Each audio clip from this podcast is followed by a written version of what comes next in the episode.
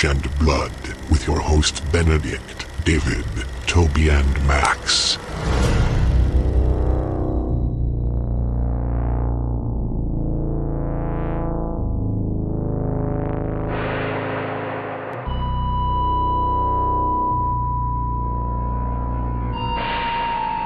Und damit begrüßt euch das Deep Red Radio recht herzlich zum ersten unseres fünf Teile umfassenden Podcasts zum Thema 80s Horror. Doch fangen wir mal ganz von vorne an. Am 17. Februar haben wir euch dazu aufgerufen, die Top 20 Horrorfilme der 80er Jahre zu ermitteln.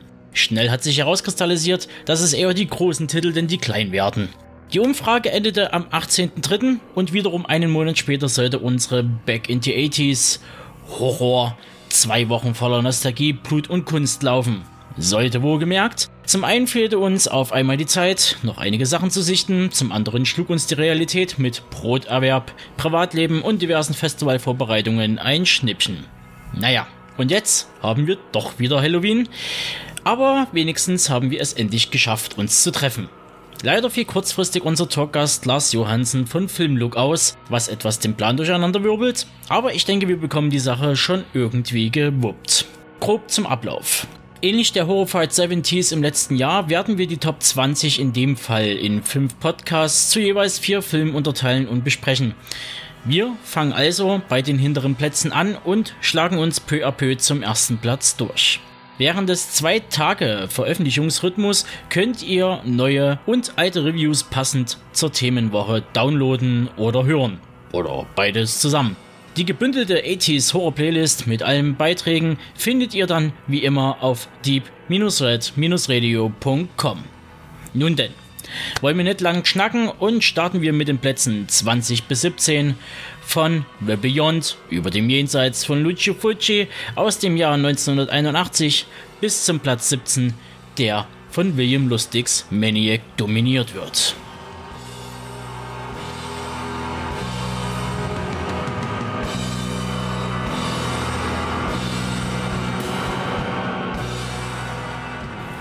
The Beyond ist mir erstmals über den Weg gelaufen auf, auf, einen, auf einen Flohmarkt hier, auf einem heimischen. Und da habe ich für 1 Euro das britische Tape gekauft von Wipco mit so tollen Andeutungen drauf wie uh, It's Face Melting, Blood Oozing, Zombie Crumbling, Gory, Glory.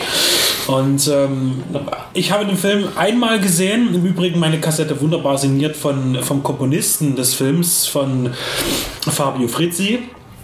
Ähm, das ist diese eine, ich kann mich nicht wirklich an viel erinnern, aber wirklich an diese eine fiese Szene, wo diesem jungen Menschen von sechs, sieben, acht Jahren Alter äh, in den Kopf geschossen wird mit einer Schrotflinte. Das ist wirklich eine Szene, die mich damals echt umgehauen hat. Und das war für mich bis dahin der, der härteste Gore-Film-Splatter-Effekt, den ich überhaupt gesehen habe. Also ich habe da wirklich, ich saß da wirklich schockiert dann da und dachte mir, wow, darf man das äh, und kann man das? Natürlich darf man es in Deutschland nicht, deswegen ist der Film auch in Deutschland nicht so einfach beim Bäcker zu bekommen.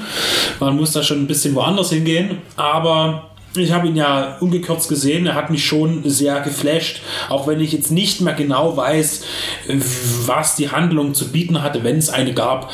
Äh, aber auf jeden Fall weiß ich, dass mich der Film beeindruckt hat, auch wenn ich mich eben nicht mehr an jedes Detail erinnern kann. Ja, also ich hatte den Film ähnlich wahrgenommen, eben mit dieser einen Szene, zum einen in einer Dokumentation und zum anderen in Hölle auf Erden von Harry Liebermann, weil ich dort nach Filmen gesucht hatte, die hohe Gore-Ratings haben. Die wollte ich unbedingt besitzen als junger Mensch, um mich auszutesten, was mir schrecklich äh, misslungen ist. Und ich den Film erst sehr viel später gesehen habe. Und ich bin durch die deutsche Ausgabe, Übersetzung von der Fangoria darauf gekommen, weil da dieses besagte Bild halt quasi abgelichtet wurde. Von dem Kind mit Von dem Loch im Kopf in genau. schwarz-weiß als einziges. Und, und da dachte ich so, boah, musst du haben. Und dann habe ich ihn auch irgendwann mal bekommen als Holland-Tape, wie fast alles in der Zeit. Und ja, ist wahrscheinlich äh, Fulcis, glaube ich, äh, beliebtester. beliebtester oder hochgeschätzter Beitrag, weil er doch ein bisschen mehr zu bieten hat als manch andere Sachen. Also im Gegensatz zum Beispiel zu Nightmare-Konzert, der ja nur von einer Effektszene zur nächsten rammelt und gar keine Story mehr irgendwie präsentiert, oder zumindest ist die so derart hanebüchen dumm dass man da wirklich äh, den Mantel des Schweigens drüber legen möchte. Mir hat der Film sehr gut gefallen. Der ist sehr atmosphärisch, spielt mit dem Mythos Lovecraft, mit dem Buch Eibon sehr, sehr gut, wird auch in diese Lovecraftsche Schiene oder als Lovecraft-Movie oder Lovecraftian-Movie eingeordnet. Passt auch am ehesten dort mit rein, im Gegensatz zu manch anderen Vertreter, den wir hier noch in der Liste haben, die ähnlich reinschlagen möchte. Sowas wie zum Beispiel Reanimator, den ich äh, ganz unbrauchbar für Lovecraft finde, aber auch wenn da eher äh, inhaltlich drauf eingegangen wird. Ja, also von meiner Seite her ist gut machbar, ist gut guckbar. Und damit kommen wir zu etwas wahrscheinlich weniger guckbar für einige Menschen, weil dann doch zu hart äh, für äh, Dschungelreisende und die gerne mal voll Holz gepierst durchs Leben gehen. Wir reden da von dem Drama-Horror-Abenteuerfilm Cannibal Holocaust. Wo der Dschungel zur Hölle wird. Nackt und zerfleischt oder Cannibal Massacre auch genannt. Ich glaube, er hatte sehr viele verschiedene Veröffentlichungstitel. Also für mich ist es äh, auf alle Fälle ein sehr, sehr schwer zu bewertbarer Film, weil auf der einen Seite finde ich ihn extrem gut gemacht. Also diese vielen Stile, die der Film hat, wird euch Benedikt gleich noch was dazu sagen, ist ja ein Vorgänger auch zu Blair Witch Projekt beispielsweise mit gefundenem Filmmaterial. Aber auf der anderen Seite eben diese fragwürdige Fragwürdigkeit. Einerseits dieses Tiersnafs-Szene, wie schon gesagt, diese Schildkröte, die da äh, zerfleischt wird. Und wir wissen ja alle, dass es wirklich echt war, was man da sieht. Also das war ja nicht irgendwie vorgemacht. Und zum anderen halt auch diese Sozialpredigt zum Schluss. Um den Film zu relativieren, was man da letztendlich gesehen hat. Das kann man letztendlich, das ist ein gutes Beispiel dafür, dass man einfach äh, mal richtig Riot gehen kann in dem Film. Es ist natürlich ein, ein schwieriger Film zu gucken. Er ist, ist sehr, sehr ernst, es ist nichts Lustiges, es gibt viele äh, nicht, Blut, nicht unbedingt blutige Szenen, aber es gibt eine fiese Vergewaltigungsszene, es gibt diese Fehlungssequenz, die sehr hart sind.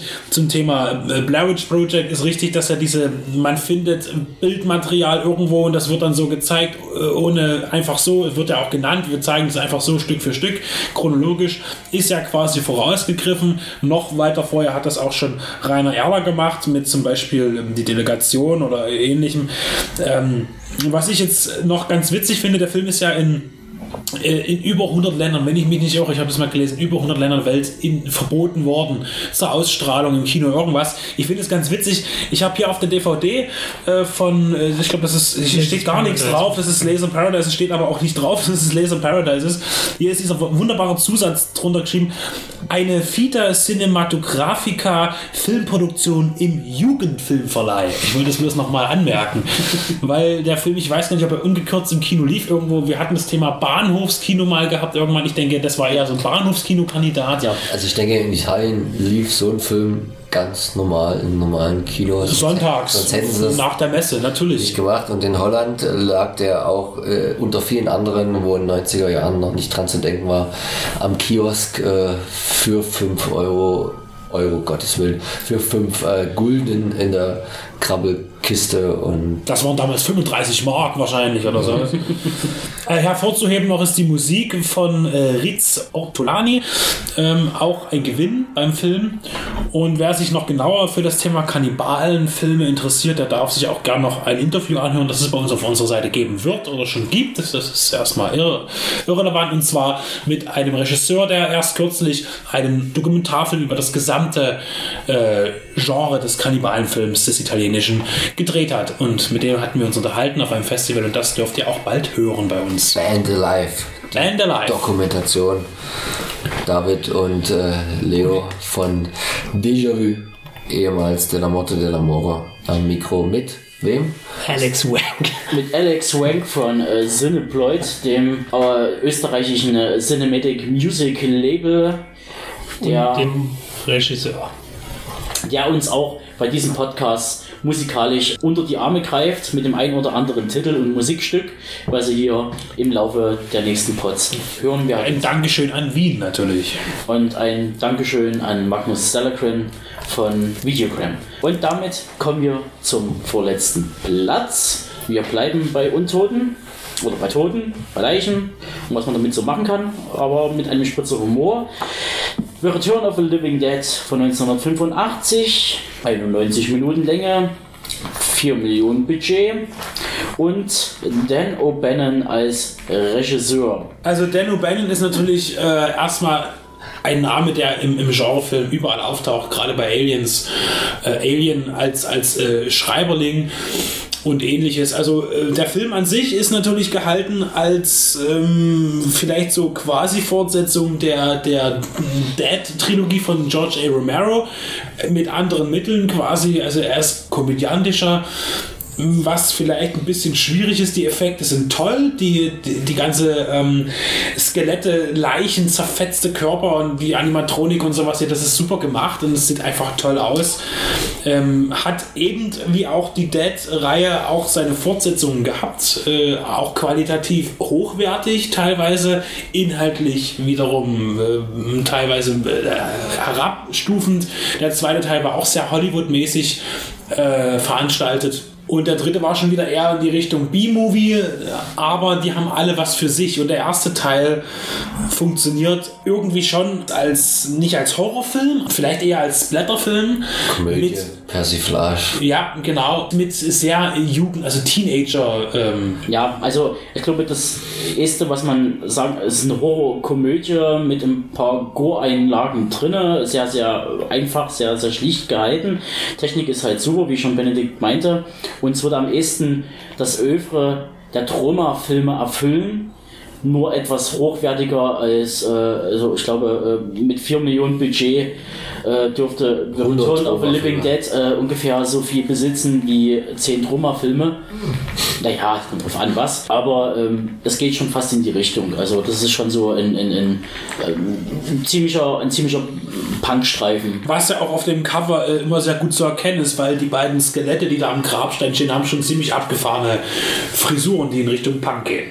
Super dafür, dass schon alles vom Leib fällt, aber die Haare bleiben Die sitzen. bestehen. Und damit kommen wir zum letzten Platz in diesem Pod zu Maniac von 1980.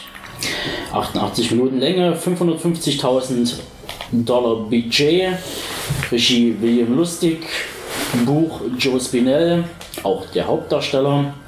Ja, Das ist immer sehr interessant, was der Bruder von Peter Lustig so alles gemacht hat. Ich persönlich habe den Film nicht gesehen, also wirklich auch, ich besitze ihn nicht in meiner Sammlung, ich habe ihn auch nie gesehen, ich habe nur das Remake gesehen und kann da relativ wenig beitragen jetzt. Ich bin dagegen verhältnismäßig überrascht, dass der doch so weit unten ist, weil den hätte ich nur wieder persönlich wesentlich höher eingeschätzt, weil ich den einfach in jeder Hinsicht horrormäßig sehr, sehr gut finde. Also er ist zum einen unglaublich hart, hat er unheimlich gute Effekte von Tom Savini, auch aber auf der anderen Seite hat auch eine enorme Atmosphäre, was vor allem dadurch bestimmt ist, dass der Film ja die ganze Zeit am äh, Mörder eigentlich dran bleibt. Also andere Filme, da spielen ja eher mit den Opfern und äh, der Mörder ist hier und da bloß mal zu sehen, wenn er seinem Tatwerk nachgeht und hier äh, befasst sich ja der Film eigentlich ausschließlich mit diesem Maniac.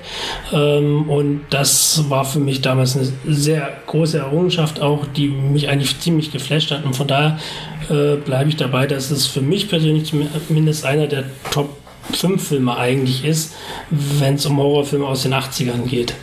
Genau, weil wenn es darum geht, am, am Mörder dran zu bleiben, ist ja dann das, das Remake noch viel konsequenter mit Elijah Wood, wo man ihn ja gar nicht sieht und das Ganze nur aus der Ego-Perspektive gefilmt ist und ihn eigentlich nur mal bildlich erhaschen kann, wenn er mal durch den Spiegel geht. Es war eine unserer ersten gemeinsamen äh, Pressevorführungen, als tatsächlich hier noch in Dresden, muss man leider auch mal so sagen, noch äh, solches Filmwerk, wie auch immer man das bewertet, tatsächlich noch in Pressevorführungen gezeigt wurde. Letztendlich hat das, das Remake, wie so oft, äh, wie auch bei anderen Filmen mit Remakes in dieser unserer Reihe, viel mehr Härte noch äh, zu bieten gehabt. Äh, man, mittlerweile ist, ist auch viel mehr möglich im Kino zu zeigen. Wo wir beim Cine Strange diesen Jahres erfahren haben, wer das Remake äh, noch nicht im Kino gesehen hat, ist das Caroline Munro, die weibliche Hauptrolle aus dem Original, die Joe Spinell vorher schon aus äh, Star Crash kannte, dem Film, in dem sie zusammen mit ihm schon in, äh, unter Regie von Luigi Cozzi mitgewirkt hatte. Sie selber, weil man es immer so im Internet liest, hat ein bisschen mit dem Vorteil aufgeräumt, dass sie den Film nicht mochte. Sie mochte natürlich nicht, weil sie auch wie viele andere von der extremen Gewalt überrascht war, die da drin auch grafisch auf die Kamera gebannt wurde. Trotzdem liebte sie die Anlage des Films und war begeistert. Hört euch einfach nochmal das Interview an, welches vor allen Dingen Leo von Déjà-vu, ehemals De la Morte de l'Amore, mit uns für uns geführt hat. Relativ neu auf unserer Seite. Caroline Monroe. Genau. Und damit geben wir ab und wir hören uns im nächsten Teil wieder.